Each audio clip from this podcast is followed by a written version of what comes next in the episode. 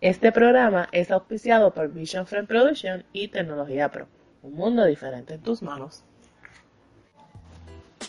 Bueno, mi gente, buenos días, buenas tardes, buenas noches a la hora que estén oyendo este podcast. Hoy estamos con un chico que viene a traer un género completamente nuevo, con una trayectoria eh, bastante increíble. Eh, tiene una historia bien impresionante que de seguro van a echar a muchos oyentes de este maravilloso podcast. Así que los que están oyendo, acaba de comenzar la segunda entrevista del podcast 1, 2, 3 Pescado. Así que vamos a darle la bienvenida a Kevo Black. Saludos, saludos, Giancarlo. Muchas gracias por tenerme aquí en, en tu podcast. Cuéntame. Qué, qué bueno tenerte, qué bueno, qué bueno, qué bueno tenerte aquí en el podcast de 1, 2, 3 Pescado. No, Eh, definitivamente me, me siento agradecido que me tengas aquí, tener la oportunidad de abrirme a este público. Oye, eh, yo siempre acostumbro, cuando tengo a una persona que realmente es del, eh, que, que tiene un nombre curioso, siempre me gusta comenzar eh, con el nombre. Vale. ¿Por qué Kevo Black? Bueno, que Black surgió como que fue algo de, de momento. Eh, mientras estuve en la high school, estuvo esta chamaca nueva que siempre en, en la escuela, cuando uno está en la high school, Sí, llega una muchacha historia- nueva toda- de la nada. Toda historia empieza siempre con una chica. sí, claro, claro. Entonces, pues llegó esta muchacha, este, era una, una gringuita, llegó y pues no me quería parece llamar por Kevin, no sé por qué razón. Y empezó a llamarme por Kevo, fue la primera persona y yo escuché el nombre y yo como que fíjate, ese nombre me gusta. Y de ahí en adelante, pues par de panas empezaron a llamarme por Kevo y eso, y ahí se quedó. Oye, qué No- súper. Sí, no es más adelante hasta que empiezo este bien jugueado con unos cigarrillos que se llamaban Blacks. Luego de eso empecé a venderlo y era como que me decían, mira, Kevo, Black. O sea, que estaba eh, hablando, estaba hablando que para ese tiempo que esta chica te bautiza con el nombre de Kevo, eh, rompes a, a, a enviciarte con ese cigarrillo. Pues no tiene una cosa como que llevada a la otra, pero fue como que en el, en el proceso de- de- del jangueo y eso conocí este tipo de cigarrillos y se volvió bien, bien popular como que entre el, el corillo que estábamos y Pero también lo consumía. sí, claro, eh, de ahí empecé consumiéndolo y de ese momento fue que yo empecé a comprar en cantidades y fue como que dije, bueno, vamos a hacer dinero, vamos a empezar por algo. En ese tiempo no tenía trabajo ni nada y yo dije, bueno, tengo que hacer dinero de, de algo. Y lo hice empezando a vender esos cigarrillos.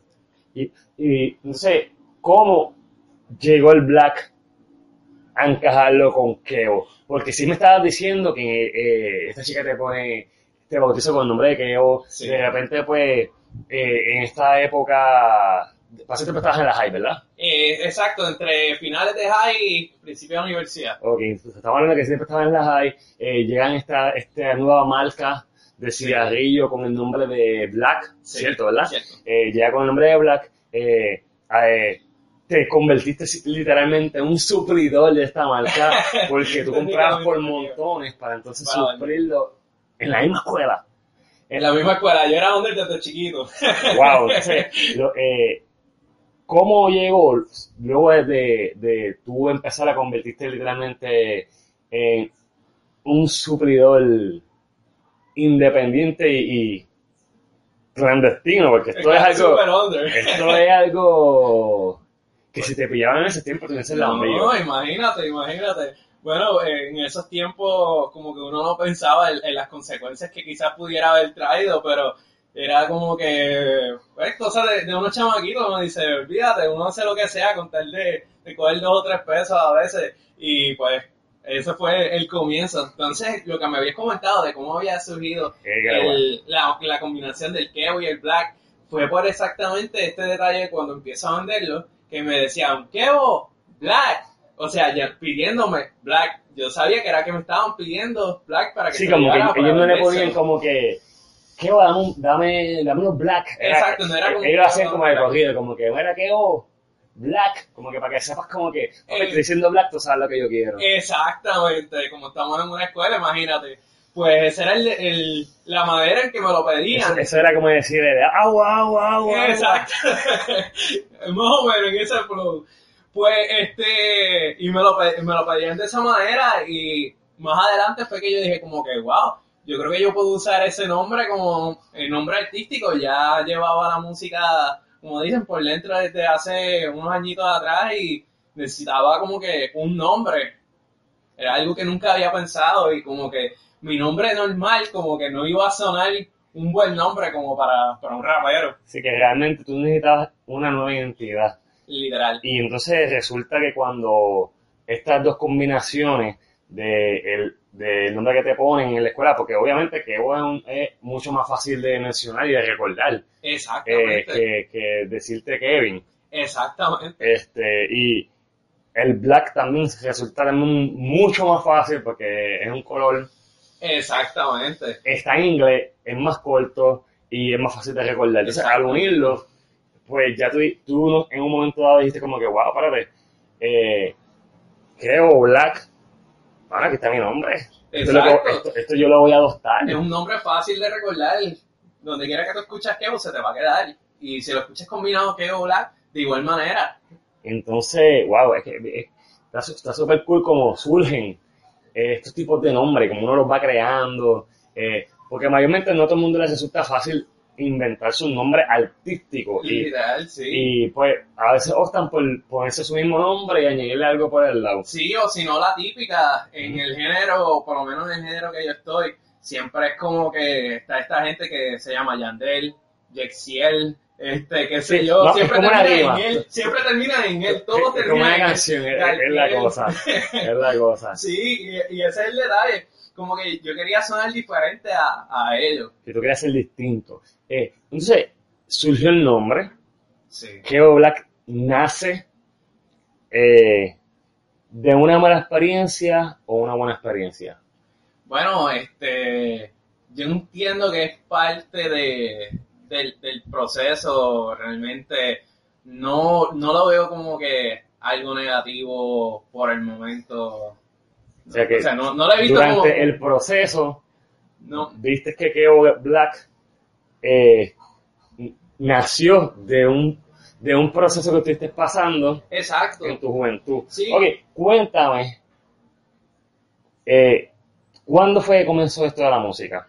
Wow. O sea, de- porque sí sé, eh, por lo que me estás diciendo, que ya llevaba ya ciertos años antes de que tuvieses. Keo Black. Exacto. Me gustaría que fuéramos bien para atrás. Fuéramos para atrás y me hablaras de cómo comenzó. ¿Cómo tú te diste cuenta realmente que tú tenías el don para rapear? O si realmente tú hacías otra cosa antes de rapear. Bueno, puedo decirte que todo empezó como para eso de los 12 años, yo creo, de 12 a 13 años, cuando pues eh, estaba con mi con mis primas. Eh, nosotros por lo general acostumbrábamos como que a escribir canciones, era una, una tontería de cuando niños nos escribíamos canciones, imagínate, de Pokémon. de ahí cosas pasadas en, en los muñequitos Oye, de pero, Pokémon. pero, pero está súper cool. De casualidad, ¿tú te acuerdas más o menos alguna rima de, de esos raperos que tú hacías de Pokémon? Wow, de, de verdad que no me estaría- súper nada. Pero este, por ahí empecé porque al principio realmente todo comenzó con las clases de español, porque como que las clases de español empezaron con esto de las rimas, las rimas consonantes, las rimas asonantes, y me empezó a llamar mucho la atención eso de, de poder rimar palabras una con otra, que me acuerdo que también en la misma escuela empezábamos a coger canciones de otros artistas y les cambiábamos la letra y estábamos ahí en el vacilón con las O canciones. sea, quiere decir Y- que tú, tú de casualidad tú cogías tu estilo o ese talento que tú tienes para aprenderte algún examen o algo rapeando. Pues fíjate, lo llegué a usar un par de veces también, que de hecho quien me metió en eso fue mi madre también, que me decía, mira, es mucho más fácil aprender todo Las haciendo como tipo canción. Exacto. mi madre siempre, siempre me lo decía. Y de hecho me funcionaba, siempre, siempre me aprendía las cosas y terminaba bien. O sea, hablando que realmente tú siempre has estado rapeando desde bien niño. Eh, bueno, realmente no en el rap, sino como que era más en la, en la escritura, comencé más en lo que era O sea, escritura. que ahí fue que comenzó realmente todo. Todo comenzó, Exacto. literalmente te empezó a, a llamar la atención eh, esta clase de español, en el área de las rimas, y tú dijiste, oye, este me parece súper curioso. Eh, mano, yo voy a seguir experimentando a ver hasta dónde llega esto. Exactamente, y en el proceso, mis padres siempre, por lo menos mi padre, siempre ha sido bien, bien musical en cuestión de que... Así que ya siempre- la familia ya oía ya Sí, músico. no, no, es- no músico como tal, sino como que bien aficionado a lo que era la música, eh, específicamente en el rock. Este, mi padre siempre me estaba enseñando música, siempre, mi padre me, me, me influenciaba mucho en lo que es la, la música per se, y creo que eso me, me motivó bastante a, a seguir experimentando y seguir llevándolo más adelante. Fíjate, yo estaba buscando información, eh, recopilando, y Sí. estaba viendo que tú, tú perteneciste a, a una banda. Sí, sí. Háblame un poco de cómo llegaste a esa banda, luego de que, de que obviamente en tu crecimiento, en te empezaba a gustar lo de las rimas, cómo tú llegaste a lo que viene siendo el ámbito musical y cómo caíste en esa banda. Bueno, pues fue como para eso del 2008-2009 que empecé a escuchar varias bandas, entre ellas Three Doors Down, que es una de las bandas que me motivó a mí como que aprender a tocar un instrumento. Ahí fue que yo aprendí la guitarra. Eh, Wow. Escuché esta canción que se llamaba Here Without You y fue como que, wow, Se fue boom, qué "Esto es lo clase de mío". canción. Yo escuchaba el instrumento de la guitarra, que en esa canción sobresalta bien brutal lo que es la melodía O sea, de la estamos guitarra. hablando que tú tocas guitarra también, porque me estás mencionando ahora mismo que, que te empezó a llamar la atención ese instrumento en particular. en particular. Y fue gracias a esa canción que te puedo decir yo que fue de, la- de las más que me motivaba, además de que a la iglesia que yo estaba perteneciendo en ese, en ese momento también, que recuerdo que desde el primer día que llegué, veo al guitarrista y me llamaba, me apasionaba, yo como estar al nivel de quería estar ahí. Exacto, y entonces pues en el proceso, eh, este muchacho de la iglesia me empieza a enseñar este un poco de guitarra, él empezó a tener el problema de que no podía como que enseñarme porque había empezado la universidad, estaba bien ajetreado y pues ya yo tenía este instrumento que mi padre me había comprado y era como que todo estaba cayéndome encima en las manos y yo no me podía quedar como que con esta de, querer aprender y no poder. Entonces fue que yo decidí, bueno, vamos a aprender por mi cuenta y vamos a escuchar música y vamos a, a imitar los sonidos que yo escucho en, en esa canción. Y ahí fue que aprendí a, a tocar el instrumento, que fue totalmente a oído. Sí, que esto fue, tú fuiste un au- autodidacta en cuanto a lo que viene siendo el instrumento de la guitarra. Oye, está Exacto. súper está súper cool porque eh, no se ve mucho personas que se autoeduquen. Y Sí. por lo menos aquí en Puerto Rico pues tenemos este, lamentablemente, a los autodidactas pues no los ven como que puedan llegar a ser personas profesionales, ven como que, ah, pero te aprendiste por tu cuenta, tú eres un loco, verdad, tú no sabes nada. Y realmente sí, de- eh, yo he conocido muchas personas que se ha- han autoeducado y son personas realmente con unos conocimientos increíbles, porque yo pienso que sí, la, teo- la teoría es bien importante, Literal. pero no es lo mismo estudiar en una universidad, prepararte, que ya cuando estás en la calle ya Sí. las cosas cambian. Porque pasa que a veces tú estudiaste algo y piensas que es lo tuyo, pero cuando te toca ir a la práctica de verdad, es como que, mano, la teoría me parecía cool, pero acabo de llegar a esta área y, mano, me acabo de percatar que esto no es lo mío. Sí, no, este, eso pasa y además de que a veces cuando uno se lleva tanto a lo teórico, empiezas a hacer tu música como que cuadrada, como que no tiene tanto sentimiento como que la música de personas que la hacen aprendido de la calle eh, o por su cuenta, por lo general tiende a ser un poquito más, más llena de sentimiento, más real, yo la siento más real. No, está súper, súper interesante. Entonces, eh, fíjate, tú, es bien interesante porque tú eres una persona que, que creaste un estilo. Sí. Eh, me gustaría que antes que tocáramos ese tema, eh, me siguieras contando sobre, luego de que pasaste por todo este proceso, cómo tú caíste entonces en, en- en esta banda que, que es la que me vas a contar ahora. Exacto. Bueno, pues ya en, en lo que es el tiempo de que yo estoy entrando en la high school, eh, empezó la, la moda en mi De- escuela de hacer bandas. Te pregunto, ¿todo esto fue antes de Keo Black? Antes de que Black, Ok. antes de que surgiera Todo, todo ok, pues Sí, estamos ahí, way back. Entonces, este, pues, yo empecé a, a- a entrar al salón de música, donde estaban esta gente que ensayaban este, canciones para, pues, para el grupo de música, tenían como una, una banda de cuerdas, y siempre estaba allí como que viendo lo que ellos hacían. Entonces empecé a juntarme con, con varios de los muchachos de allí, me fui influenciando más como que en la música, aprendiendo un poco más, este, porque ya no estaba como que en esta de que estoy aprendiendo por mi cuenta, ahora estoy viendo otras personas que están haciendo música, otras personas que están haciendo Sí, lo que a mí me apasiona. Otros recursos. Estaba buscando ya conocimiento en personas que ya tienen la experiencia ya. Exactamente, personas que pues habían sido enseñadas por la misma escuela también y eso. Entonces, este, ahí fue que por fin como que me siento encajando por fin en público que tiene como que este gusto también por la música, músicos que tienen el, el mismo gusto que yo por la música, la misma pasión que yo por la música y ahí fue que yo dije, bueno, este, había un talent show que me acuerdo. Y dijeron, ah, pues mira, este, vamos a hacer esto una canción. Está este baterista que me dice, mira, mano, tengo una canción de, de punk, un estilo, un subgénero de, de rock. Y viene y me dice, mira, este, vamos a hacer este, este, bueno, una bandita para tirarnos una cancioncita, aunque sea allí. Pues hicimos, creo que fueron dos canciones. Cogimos dos canciones, cogimos músicos del mismo grupo de, de cuerdas que estaban allí y decidimos, bueno, vamos a tirarlo. Hicimos el, el único ensayo que hubo fue realmente el baterista y yo. No había nada, nada más ahí. O sea, que fue a lo loco. Que esto fue a como salga. A como salga. Ahí fue, olvídate. El, el, talent show va a quedar bien, olvídate de eso. pues, este, llegamos al talent show, tocamos y súper chévere. Luego de, de eso, la banda se rompió, empezamos a tener problemas entre los mismos músicos y toda la cosa.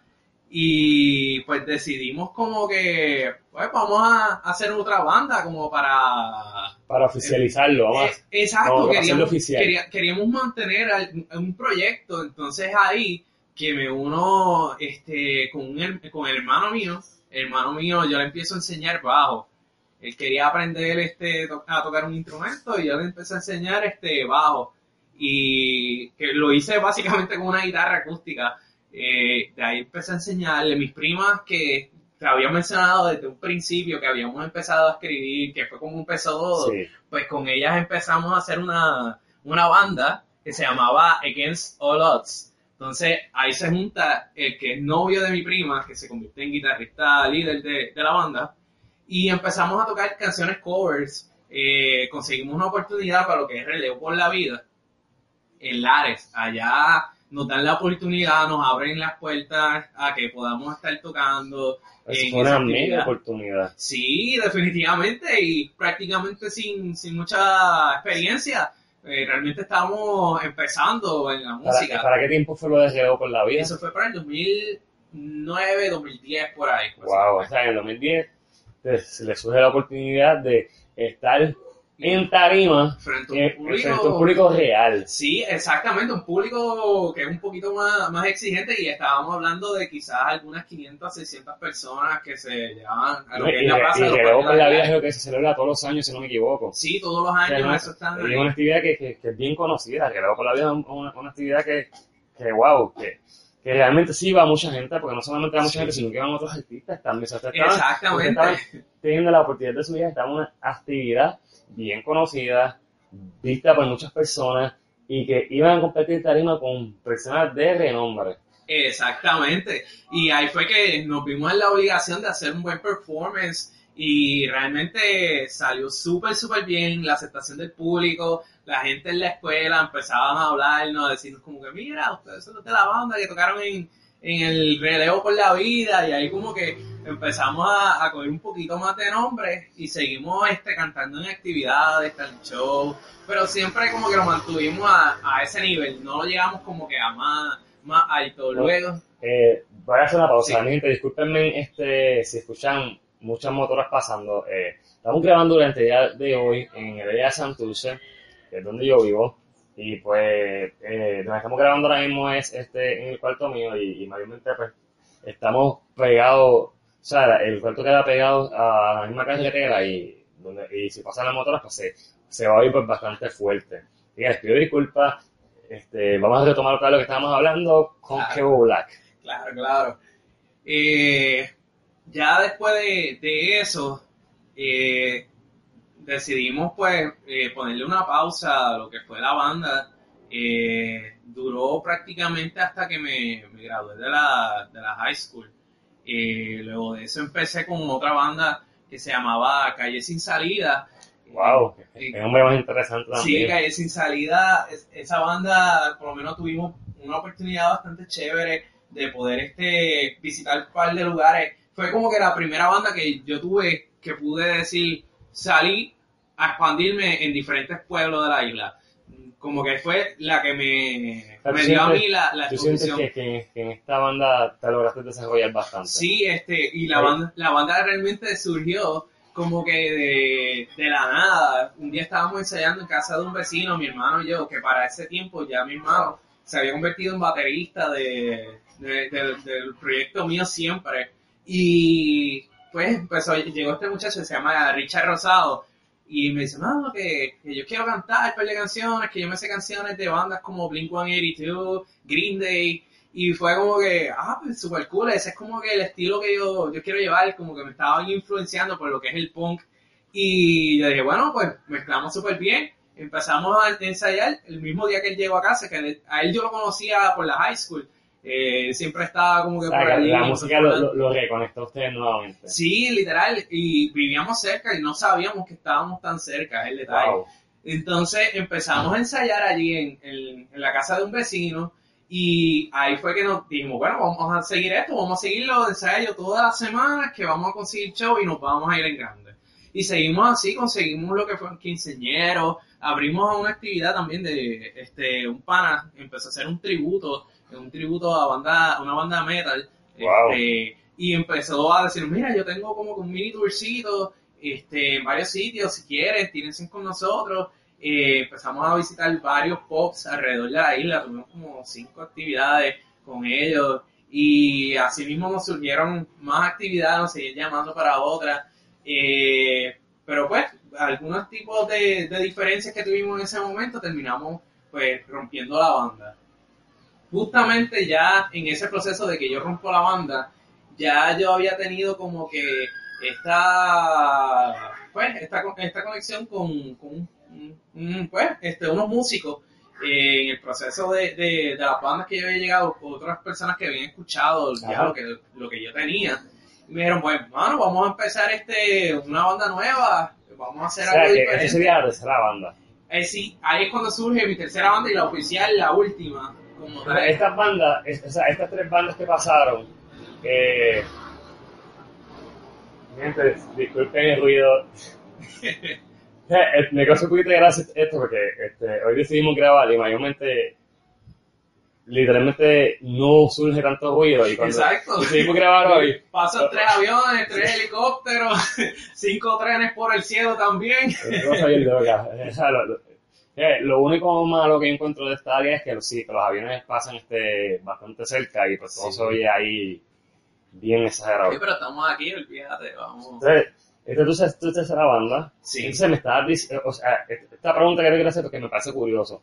¿Estas bandas eran creadas por ti o realmente tú pasas a ser líder de esta última banda? Eh, realmente casi todas las bandas como que yo siempre las iniciaba. Ok. Este, como que nunca había tenido como que este, este pensamiento de, de que yo soy el líder y sé hacer lo que yo quiera.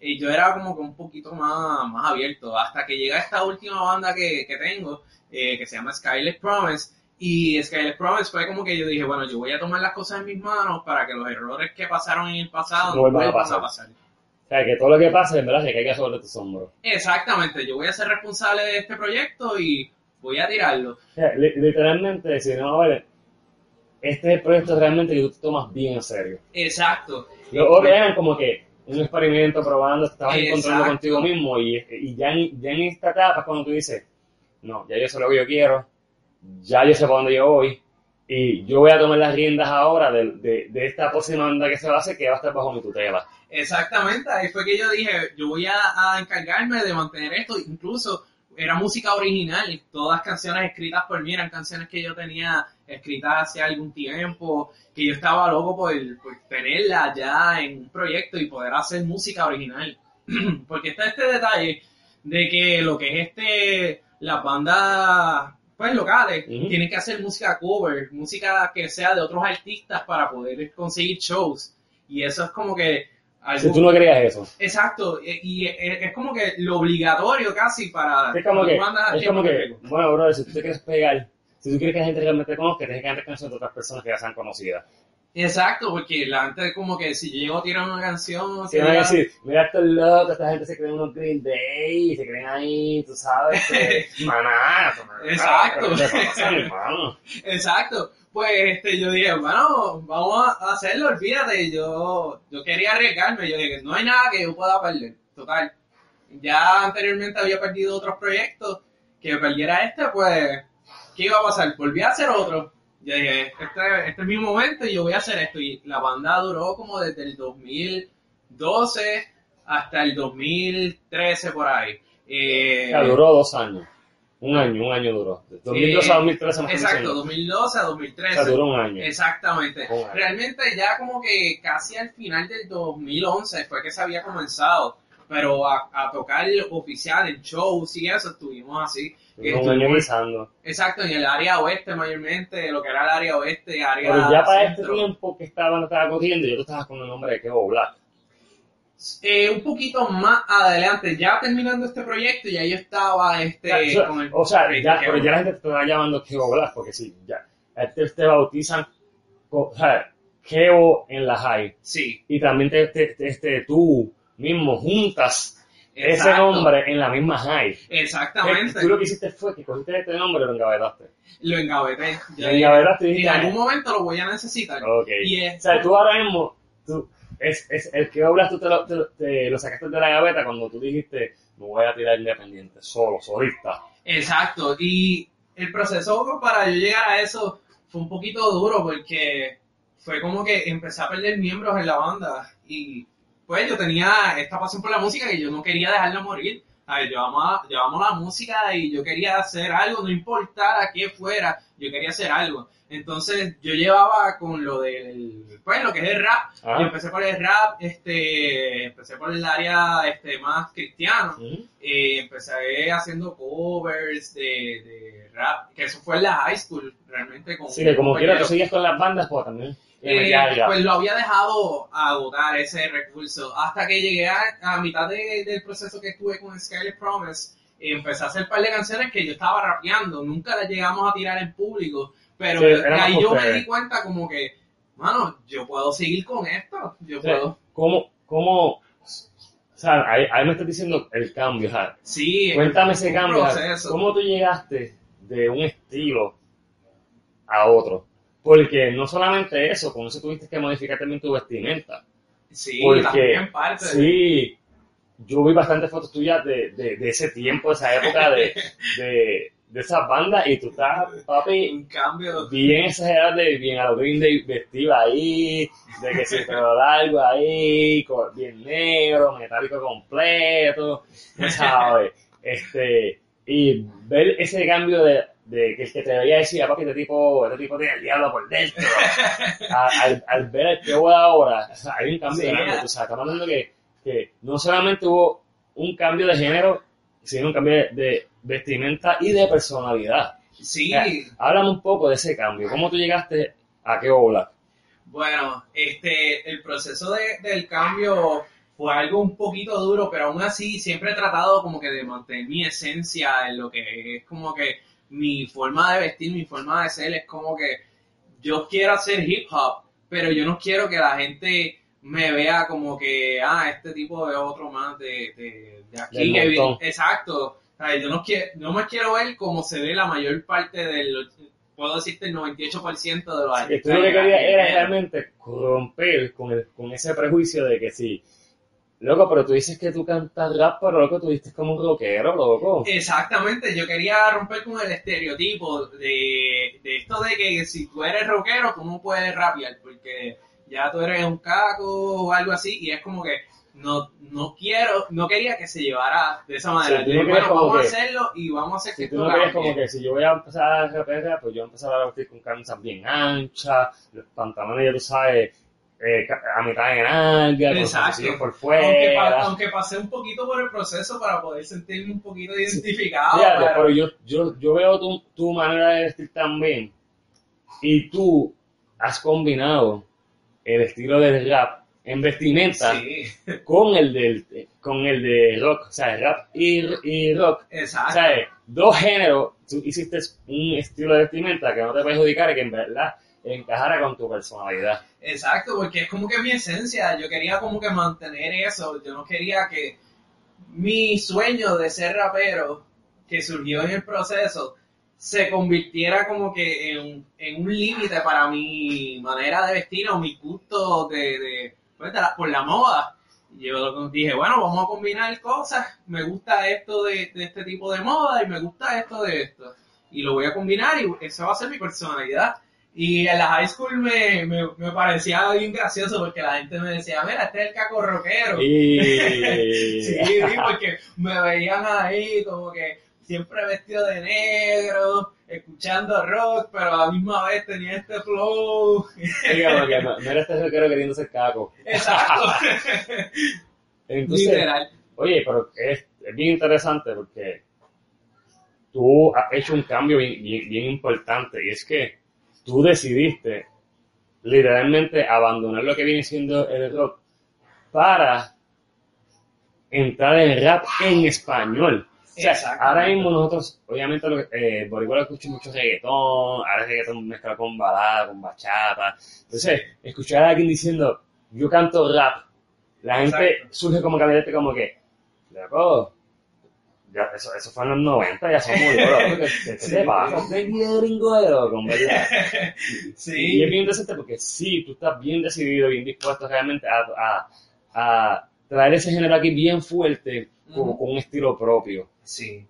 ¿Cómo fue eso? Bueno, en el 2000, ya en el 2012, como te estaba diciendo, cuando yo estaba, pues, este, ya en el proceso de dejar las bandas, comienza una banda que yo había seguido desde un principio, se llamaba Falling in Reverse, y esta banda empieza, el vocalista eh, admite en una entrevista de, que desde pequeño él siempre quiso ser rapero, y me sentí bien identificado porque era como que yo estaba en las bandas, pero me apasionaba el, el rap y era como que sentía, según él y según yo, es como que un gusto que no puede ser posible porque tú eres, tú eres rockero, ¿entiendes? Sí, que no encajaba una cosa con la otra. Exactamente, entonces, pues la- el público lo veía siempre de esa manera, y entonces él decidió empezar a hacer rap mezclado con, con hardcore. Wow. Y fue un- una evolución súper grande para esa banda en ese momento. Y yo me sentí tan identificado que yo dije, bueno, pero ¿por qué yo no puedo hacer lo mismo? Si allá afuera en Estados Unidos hay personas que están haciendo ese brinco de ser rockero y poder rapear, ¿por qué yo no puedo hacer lo mismo aquí en Puerto Rico? Es verdad que es una cultura totalmente diferente, hace. eh, pero yo dije... Sí, que aquí no están tampoco acostumbrados a lo que es el rap. O sea, que realmente quien, quien, quien se convirtió en el rey del rap fue Vico, sí. O sea, Vico sí fue la persona realmente quien, quien hizo que aquí en Puerto Rico en verdad se pautara. Sí, él es mi yo te puedo decir que él es mi influencia desde pequeño. Mis padres, cuando yo estaba en kindergarten y este, en primer grado, yo recuerdo que mi- mis padres me llevaban a la escuela escuchando Vigo sí. Me llevaban con el, el disco, este, ¿cómo que se llamaba? Este, aquel que había muerto. Ese, ese disco. hit, ajá. ese sí, ese, ese disco a mí me marcó y yo creo que de ahí nace también bastante mi gusto por el rap desde que mis padres me inculcaron como que ese artista desde un principio, lo que fue él y Eminem. Y Este, fueron artistas que, que como tal te, te influenciaron. Sí. Pues volviendo a lo que es el, el, el brinco a, a hacer esta, esta música, en el- eh, como tal, la rama a la que yo me decido lanzar es el hip hop. Yo decidí alejarme pues ya de lo que era el rock. Sí, abandonar sí. las bandas. Pero yo dije, me voy, no voy a seguir dependiendo de, de otros, tipos de personas para yo poder llevar mi proyecto, pero si yo voy a hacer este proyecto de hip hop, yo quiero hacerlo diferente, yo quiero que la gente escuche y digan como que, wow, esto es totalmente otra cosa, como que esto no es lo normal. Entonces para ese tiempo no había ningún cantante de hip hop ni trap pegado en Puerto Rico, era como que habían quizás dos o tres, puedo mencionarte yo creo que Álvaro Díaz, uno de, de los que escuché que empezó por ese, ese Por ese género. género. Y este, pero lo vine a escuchar más adelante, como en el 2014, por ahí. Eh, pero para mí, en aquel momento, yo era el único que estaba haciendo eso. En mi cuarto encerrado, escribiendo canciones que ahora, en el 2017, yo estoy empezando a trabajar, ¿entiendes? Eh, llevo arrastrando todo eso desde el 2012 hasta hoy, 2017. Y hoy, Wow. 2017, yo puedo decir que este, lo que yo estaba escribiendo en ese tiempo es lo que se está haciendo ahora, Sí, ya, estaba, eso tenía un destino ya. Sí, este, y no sabía, no sabía que el género se iba a poner tan fuerte hoy en el 2017, que ya a finales de 2016, 2017 fue que empezó este boom. Y me siento, ah, eh, pues, como que, wow, como que, Sí, esto, esto está siendo real. Como Tú que, sentiste como que, como que hice el cambio en el momento adecuado. adecuado. Oye, eh, vamos a hacer una, una pausa en esta parte porque si te estoy mirando el brazo y tú tienes un triángulo en esa mano. Pero también he visto que en tus logos de, de que utilizas para tus promociones también tienen un triángulo. ¿Por qué el triángulo? Bueno, este, pues realmente el triángulo es una, una figura que, que me gusta, realmente no tiene como que un significado grande para mí, simplemente es como que me siento bien, bien identificado con la figura, no sé, Sí, que realmente no es porque... sí, no, no, no es como que, ah, soy Illuminati, Sa- ¿Sabes pe- pensé que me ibas a decir algo de eso? No. Papi, yo soy Illuminati, tú sabes. no, no, no, sí, así, es, Yo soy un estilo loco, tú sabes. no, no, ha sido como que un gusto mío. Eh, Realmente tú lo viste, te gustó y dijiste, mira, yo voy a, voy a de alguna manera lo voy, lo voy a, lo voy a adoptar también. Exacto, sí, no, no es como que ha sido parte de, de, de que le veo un significado ni nada, simplemente es como que... Estás, estás súper chévere porque tú sabes que, que esto puede crear controversias en un futuro, porque si realmente tú logras llegar al objetivo que tú quieres, la gente puede sacar conclusiones y decir, no papi, ese tipo es Illuminati, loco, mira todo lo que él utiliza, tiene triángulo en la mano, papi, mira Eso su es logo". publicidad, Sí, olvídate. no, no, Eso eso es publicidad. realmente no realmente podría ser una estrategia, realmente utilizar. Mira, Noel, mira, Noel, que Anuel siempre está diciendo que es Illuminati y, y tanto que lo ha dicho que ya la gente se lo cree. Sí, no, aquí los se creen cualquier cosa, ¿sabes? Bien triste. no, en esta así, tú, tú dices algo o lo dejas ver indirectamente y como que la gente lo, lo, lo capta y es excusa como para llevarlo a decir que, que eres Illuminati o algo así. Mira, entonces, eh, luego de que pasa todo esto, nace Kevo Black. Ahí es que entonces nace hola, que empecé haciéndolo, yo quería hacerlo estilo americano, yo quería llevarlo puro. Yo sabía que si este género llegaba a tocar este Puerto Rico, las mismas personas que estaban haciendo reggaetón lo iban a adaptar y quizás lo iban a hacer de una manera diferente a la que yo la visualizaba. Yo siempre la vis- yo tenía, he sido bien exigente como lo que es este eh, el sonido eh, en cuestión de producción, todo lo que tenga que ver este con, con sonido. Yo soy bien exigente con eso. eh, y es algo que lo, he cargado a través de los, de los mismos años. Y yo sabía que si este género llegaba a entrar en Puerto Rico, eso es algo que iba a pasar, lo iban a adaptar y se iba a sentir con una esencia diferente. Y no es mala, porque es buena la diversidad. Pero yo pensaba y lo veía como que quería que fuera algo to- totalmente diferente. Así que tú, eh, tú querías realmente hacer un cambio. Exacto, que se sintiera esta, este, este feeling de, de música americana. Es que yo no sé si todo, cuando tú escuchas una canción americana, por ejemplo, escuchas un Drake, este, escuchas un Rihanna o algo así, y lo comparas con un Daddy Yankee, este, o una Cani García, tú sientes el, el feeling diferente de, Sí, más tipo de música. Son total-. Pueden haber hecho el mismo género en algún momento y como que se siente ese, ese sonido diferente entre uno y el otro. Y pues eso es lo que yo quería hacer, yo quería seguir esa línea. Yo- Pero en español. en español, exactamente. Y, y a veces la gente lo, lo, lo miraba y lo sentía como que imposible, pero yo sabía que Sí era lo que yo necesitaba para hacer que mi proyecto sonara como eso. Y es realmente lo que ahora estoy haciendo. Entonces, actualmente tú estás grabando un Sí. nuevo sencillo. Ya ahora empiezo con lo que es mi, mi primer EP, un EP que va a contener acerca de 6 a 7 canciones, eh, todos pues temas diferentes. eh, me voy a mantener dentro de lo que es este el hip hop. Ok. Este, no quiero enca- encajonarme dentro de lo que es, ah, tú eres un artista de trap, tú eres un artista siempre urbano. ¿no? Yo quiero como que Si expandir mi área, que el público me diga, tú eres esto, ah, tú eres pop, ah, tú eres hip hop, ah, tú eres rap. Yo quiero eso, yo no me quiero encajonar a hacer que mi música, que yo diga, Sea un mi solo música es esto. Mi música es para la gente, la gente diga lo que yo soy, ¿sabes? Entonces, eh, sé que estás grabando un nuevo sencillo ahora, que próximamente va a estar saliendo. Sí.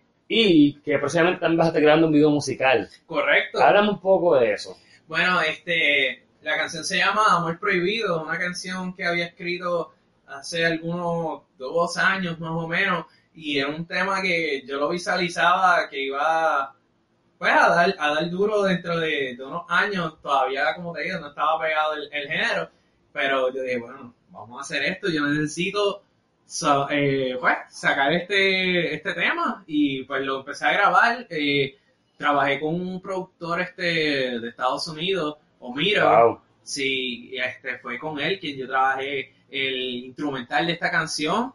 Este, qué interesante porque, wow, tú estás aquí en Puerto Rico y la persona que está trabajando en la producción en Estados Unidos. Wow. ¿Cómo, Sí. cómo se vio eso? Bueno, yo dije, realmente si yo quiero hacer música eh, con este feeling americano, ¿qué yo necesito? Pues obviamente trabajarlo lo más, lo más fácil, lo más lógico, trabajarlo con gente de allá. Se me hacía casi imposible con este hecho de que cómo voy a trabajar con gente que está, por decirte, en Los Ángeles, este, en Nueva York, este, Tú estando acá. Florida. Y yo estando en Puerto Rico yo no tenía eh, presupuesto para estar viajando a trabajar con ellos. Pero los medios hoy en día están tan y tan y tan abiertos a que uno puede hacer conexiones con cualquier persona. O sea, eh, uno puede eh, no hay límite uno puede hacerlo. Es cuestión de proponértelo conseguir los contactos y empezar a meter mano. Wow, entonces, no solamente eso, sino que cómo logras conseguir las personas que te producen el próximo video que vas a hacer, que sería tu primer video musical, sí, sí que es bajo la canción amor prohibido Amor Prohibido. Habla un poco de eso. Bueno, este, me encontraba un día scrolleando mi, mi newsfeed en Facebook y veo esta competencia que dice, bueno, estamos este, pues, per- permitiendo que artistas este, tengan la oportunidad de, De de- exponerse. de- de exponerse y de tener un video musical, su primer video musical y dije, wow. La eh, oportunidad la exacto, y yo en ese proceso estaba grabando ya el tema. Y dije, bueno, esto es lo que yo necesito para arrancar y, y ponerme, porque lo que es el costo de un video musical Sí, es, es bien elevado. es demasiado y, y, una responsabilidad bastante fuerte. Entonces, eh, entro en esta competencia, nada, con la mentalidad de que yo no voy a ganar. Yo lo más seguro no gane, pero lo vamos a intentar. Porque ¿qué se puede perder? Pues me metí en la competencia.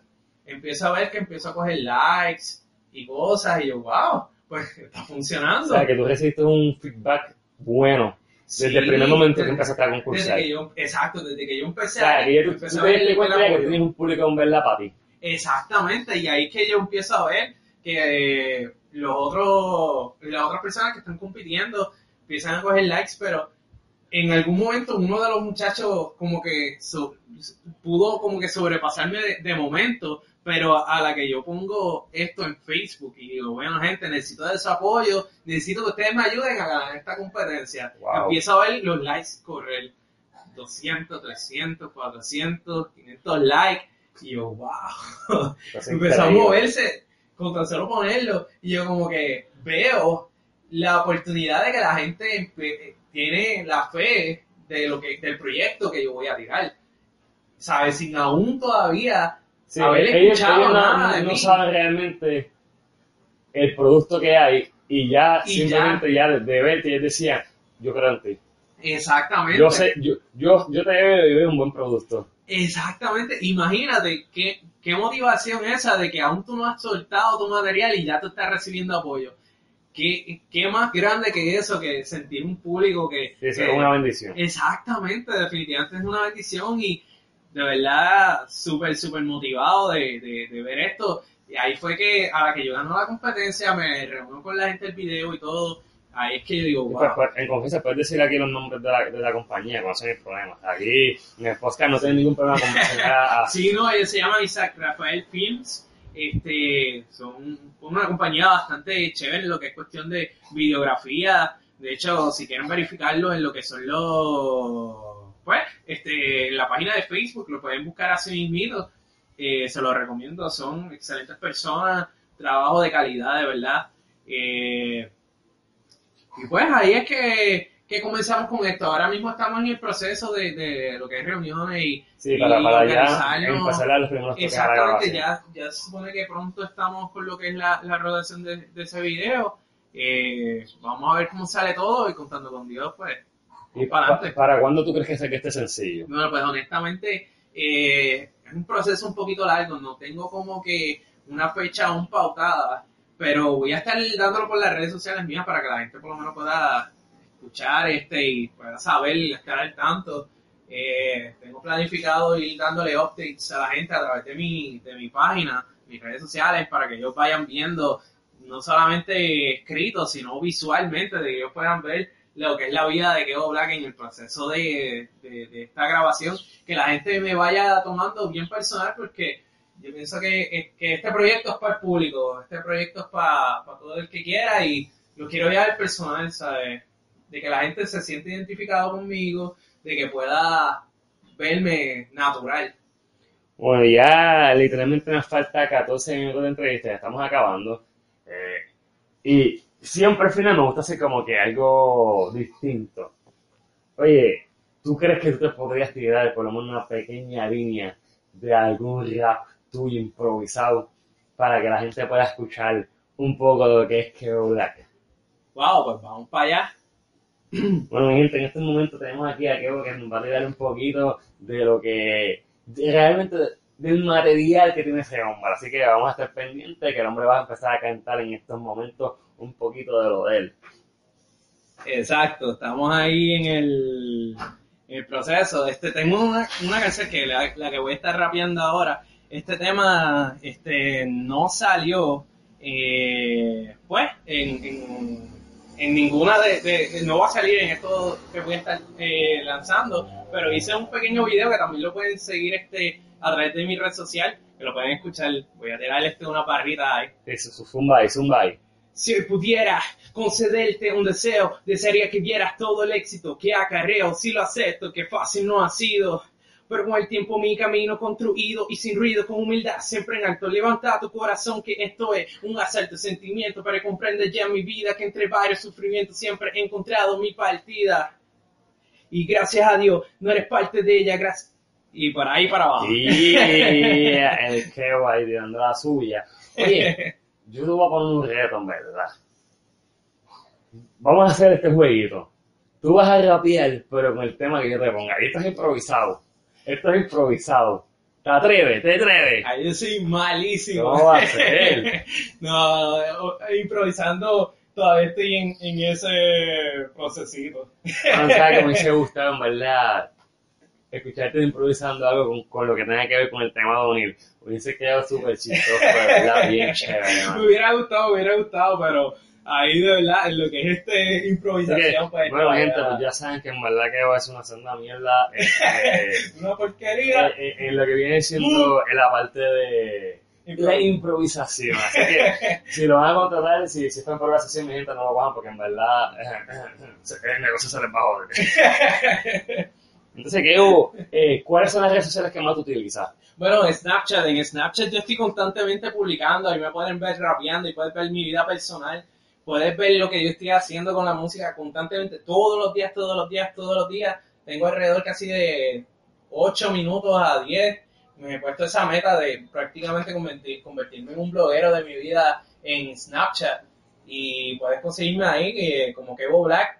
Puedes entrar y puedes seguirme para que veas mi vida regular. Y otras redes sociales que te pueden conseguir, aparte de Snapchat, que ya sabemos que es eh, la red social que más tú utilizas. la más que utilizo. Sí, también me puedes seguir también por Instagram. En Instagram también aparezco como Kevo Black. Puedes seguirme también por Facebook, eh, lo que es el fanpage, aparece como Kevo Black Music. Eh, básicamente esas son las redes que más utilizo. Tengo Twitter también, de vez en cuando posteo mis loqueras y dos tres temidas que siempre salen por ahí. Este, puedes conseguirlo también como Kevo Black Music y así.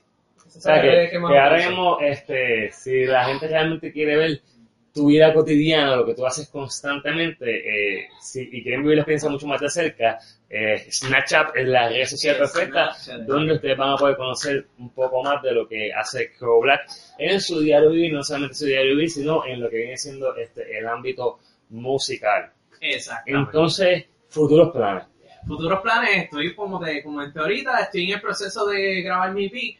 Eh, voy a, a- a ir trabajándolo, estoy ya trabajando con otros productores que van a ser los que van a estar trabajando este, que es la producción musical. Eh, y pues estoy en ese, en ese proceso ya, eso es lo que tengo próximo. Eh, realmente lanzar el video y comenzar a, terminar de grabar este EP. Oye, súper interesante, Kevo. Eh, es una trayectoria bien interesante.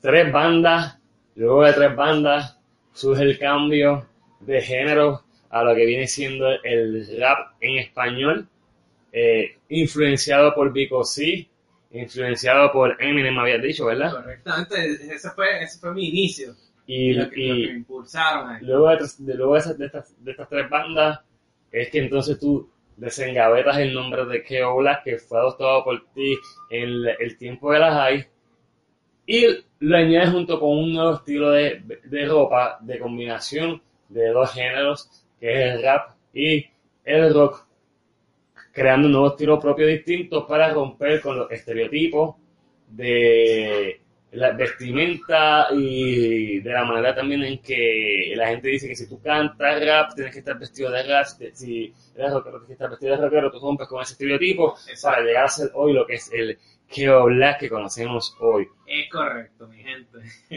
Wow, es Keo, Keo, Sí. Keo. Eh, aparte de eso también sí, eh, próximamente eh, sí, has estado trabajando también este, sesiones fotográficas conmigo. Es correcto. eh, que también tiene que ver con el mismo género. Eh, aparte de eso, has trabajado con, otros, con, con otro tipo de producciones, aparte de Vision from Production.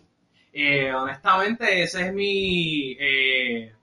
prácticamente Vision Frames a las personas que me auspician. Prácticamente tu compañía es la que me tiene ahí bien al día con eso, lo que es fotografía. Eh, tengo un colectivo también, que otra cosa que quería mencionar, eh, que en el aire. Tengo un, eh, un colectivo, es un grupo de, de personas que tienen el mismo amor y pasión por la música que yo. Eh, decidí hacer este grupo, eh, somos cuatro eh, actualmente. Estamos hablando de Jivian, que Jivian es un cantante de, de RB, influenciado un poco también de- del hip hop, el trap, el soul, eh, baladas. Es un artista bien, bien completo. Eh, Ah, además de-. Sí, además de él está también eh, Denny Ramos. Denny Ramos fue vocalista de una de mis bandas, también ahí, este, de Skylight Promise, y él está también en el proceso de, de, pues, de grabación con temas R&B, eh, combinado con un poquito de, de- de rock, trap.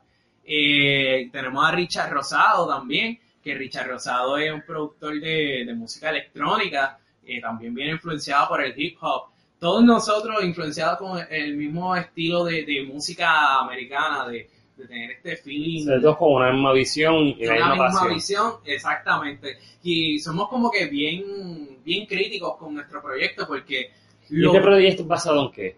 ¿Perdón? Este proyecto colectivo Sí. es basado en qué? Bueno, realmente somos todos personas que, que salimos del Ares, todos somos del mismo pueblo. Y desde, desde prácticamente desde la high school que nos conocemos, este, todos tenemos como que esta pasión por la música y queríamos hacer algo eh, pues, eh, diferente. Y queríamos como que tratar de, de- de convertirnos en, en una compañía, una compañía de, de entre nosotros mismos, de tanto de promociones, Sí, para como- poder ayudar a otras Exacto, personas. hacer la publicidad entre nosotros mismos, encargarnos de hacerlo todo. Eh, prácticamente sale una canción mía, yo le digo, mira, tengo este tema, a uno de los muchachos que tú crees, y tenemos esta facilidad de poder este criticarnos antes de que el, el proyecto llegue a manos del público. Ya nosotros estamos como que entre nosotros eh, circulando nuestros temas para que podamos llevarlo como se debe. Sí, llegar a una conclusión y entonces sacarlo para que el público entonces Exactamente. Sea los jueces. Exactamente. finales. sí, pero el, el principio de, de cada tema empieza entre nosotros. Todo corre y circula de lo que es escritura, producción, todo siempre desde nosotros. Oye, Keo, pues es bien interesante todo lo que me has contado. Eh, gracias por aceptar eh, venir aquí al podcast de 1, 2, 3 Pescado. No, gracias Eh, a ti. Espero en un futuro volverte a tener este Claro podcast para que sí. eh, nos cuentes cómo ha surgido los nuevos temas y todo. Eh, saben que lo pueden seguir en las redes sociales, eh, tanto Snapchat, Facebook y, Eh, Instagram. y Instagram. Ah, Twitter también. Y Twitter también, que ya el hombre dijo en verdad que no lo usa mucho, así que no le tanta, importancia al Twitter. Este, bueno, mi gente, esto fue todo por hoy. Keo, gracias por estar con nosotros en el podcast. Eh, eh, te deseo mucho éxito, te deseo lo mejor. Espere- esperemos que, que, bueno, que esto, que, que este género de rap, pues, crezca en Puerto Rico, se le dé el espacio que se merece para que otras personas también puedan eh, levantar ese género también. que sí. Eh, y obviamente, eh, dándole la pauta que necesita, ya que nosotros sabemos que, quien, que el pionero en esto fue Vico sí y nos gustaría realmente pues volver a escuchar más o menos eh, un- este mismo género, pero obviamente de manera renovada, con, con estilos nuevos. Y Keo pues, está haciendo todo lo posible para traerlo de vuelta. Saben, mi gente, que si quieren escuchar episodios como estos, eh, para escuchar episodios tienen que descargar la aplicación Spreaker, tanto para Apple y para Android completamente gratis. La descargan, entran y buscan 1, 2, 3 Pescado Show y se suscriben para no perderse ningún episodio que se estarán subiendo cada viernes. También no olviden seguirme en las redes sociales como 1, 2, 3 Pescado en Facebook. Para más información nos puede contactar a través de 1, 2, 3 Pescado. Esto sería todo por hoy, mi gente. Gracias por escucharnos. Y yo creo que ya terminamos con esta entrevista y nos fuimos.